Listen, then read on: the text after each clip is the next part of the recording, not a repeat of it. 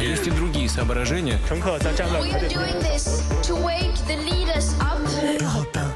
6h54 la revue de presse internationale. Alors évidemment, les journaux à l'étranger ont été un peu pris de court et même complètement pris de court par euh, les annonces de Vladimir Poutine euh, cette nuit. Une revue de presse internationale qui va nous emmener en Belgique et en Angleterre. Mais notre première étape, ce sera le Liban avec vous, euh, Inès Gilles. Bonjour. Bonjour. Qu'est-ce qui fait l'actualité chez vous, Inès? Eh bien, les silos du port de Beyrouth, car le site 961 nous indique que les familles des victimes de l'explosion du 4 août 2020 ont organisé une manifestation après la décision du gouvernement de démolir les silos à grains situés l'intérieur du port. Ces silos partiellement détruits durant l'explosion étaient devenus un symbole de la catastrophe qui a fait plus de 200 morts et des milliers de blessés.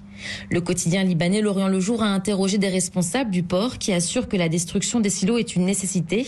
Lourdement endommagés, ceux-ci pourraient s'effondrer à tout moment. Problème, plus d'un an et demi après l'explosion du port de Beyrouth, eh bien l'enquête n'avance pas.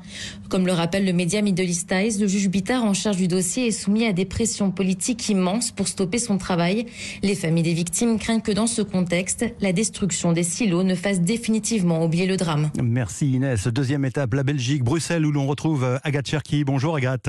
Bonjour. De quoi parle euh, la presse chez vous ce matin Eh bien, du grand retour sur scène de Stromae. Après sept ans d'absence, le chanteur a choisi Bruxelles, sa ville natale, pour présenter son nouveau spectacle en avant-première mardi. Et Stromae n'a rien perdu de sa superbe après ce long congé, note la Libre, qui salue un retour en force, un show unique. Le quotidien L'Echo évoque lui aussi un set de toute beauté, d'une grande technicité et explique que les places sont toutes parties en 10 minutes pour des prix allant de 39 euros jusqu'à 400 euros à la revente. Sur RTL Belgique, on parle donc d'un retour historique.